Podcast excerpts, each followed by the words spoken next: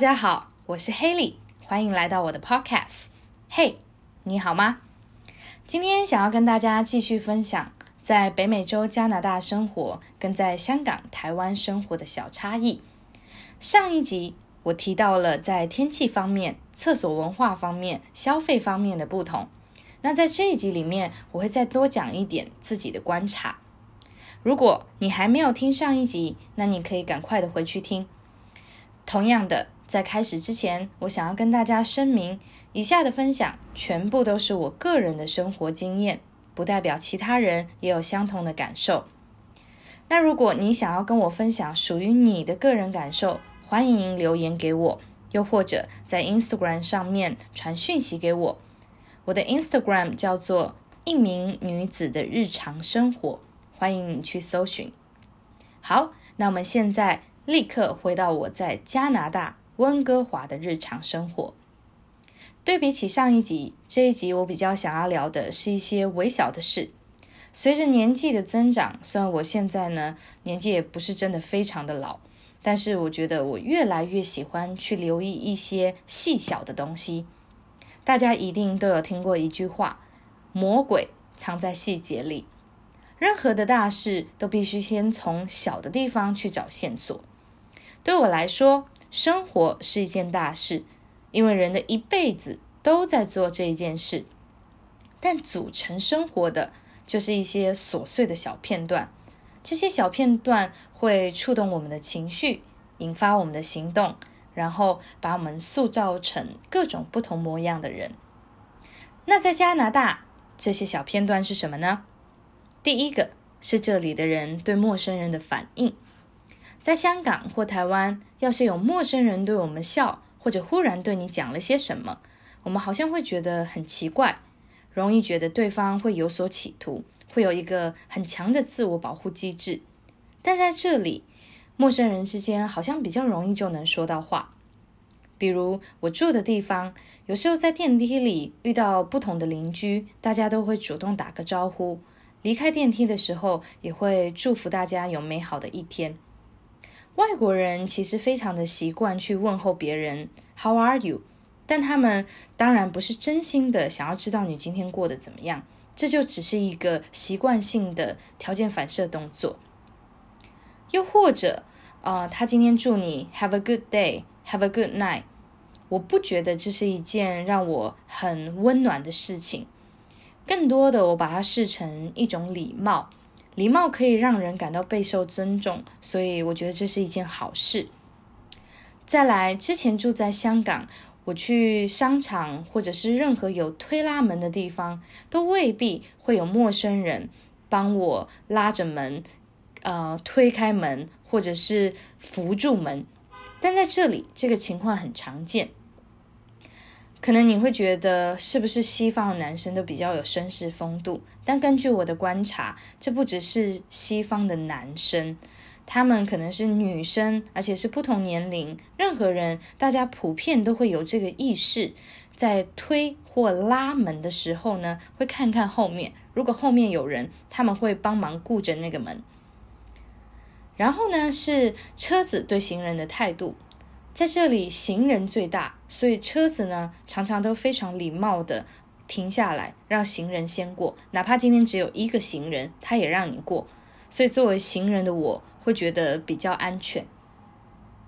第二是这里的物品的分量比香港或台湾的分量大，这一点只要一去超市，马上就能感觉出来，所有的日常用品还有食物分量都很大。有一次。我只是想要去买一个面包。通常，如果在香港或台湾要买一个独立包装的面包是很简单的事，可是在这里的超市都是一袋一袋的家庭装，所以一袋就有六个、八个或甚至十几个。当我拿起一包面包，我想了很久，拿起来放下，放下又再拿起来，最后我觉得算了，我一个人吃不完，还是不要买。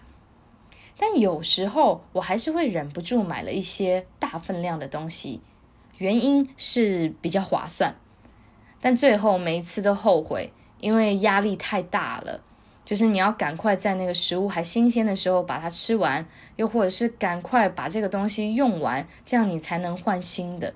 没办法，人总是会想要有一些生活的新鲜感，所以我觉得这个大分量对我来说并不是那么的好。除了价钱比较便宜之外，好，那这个大分量除了体现在超市的任何物品当中，也体现在餐厅里面。今天你可能去点了一。呃，一碟炒饭，那这个炒饭呢，你绝对是吃不完的。对我自己来说，我每次都打包回家再吃一餐。那以我目前去餐厅吃饭的经验来说，永远都是需要把食物打包回家，明天继续吃，很少有机会在一餐之内就把所有点的食物都吃完。我想这应该是外国人的食量比亚洲人的食量大的原因。像我之前去美国也遇到了一样的状况。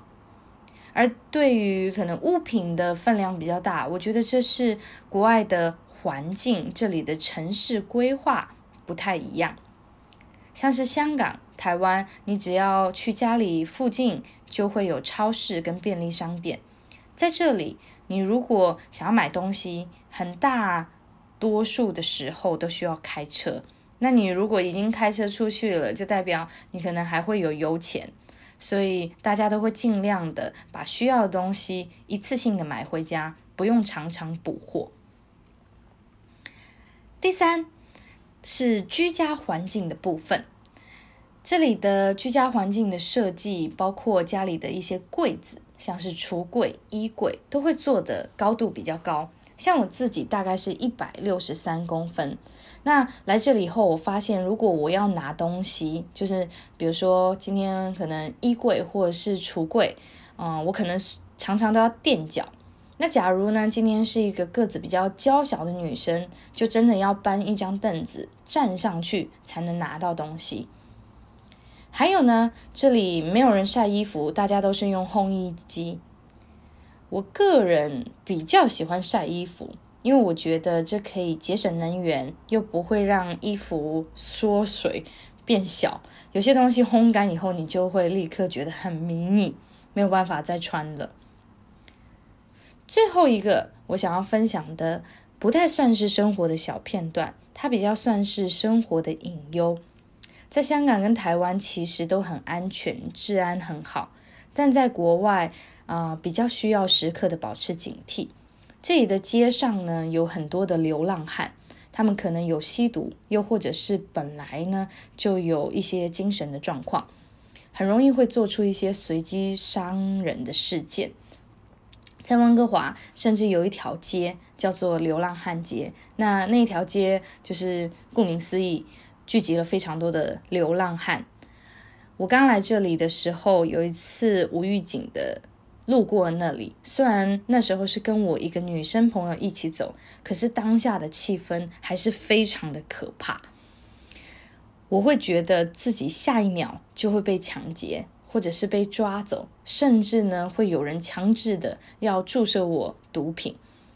走过那里一次以后，我就再也不敢去那里了。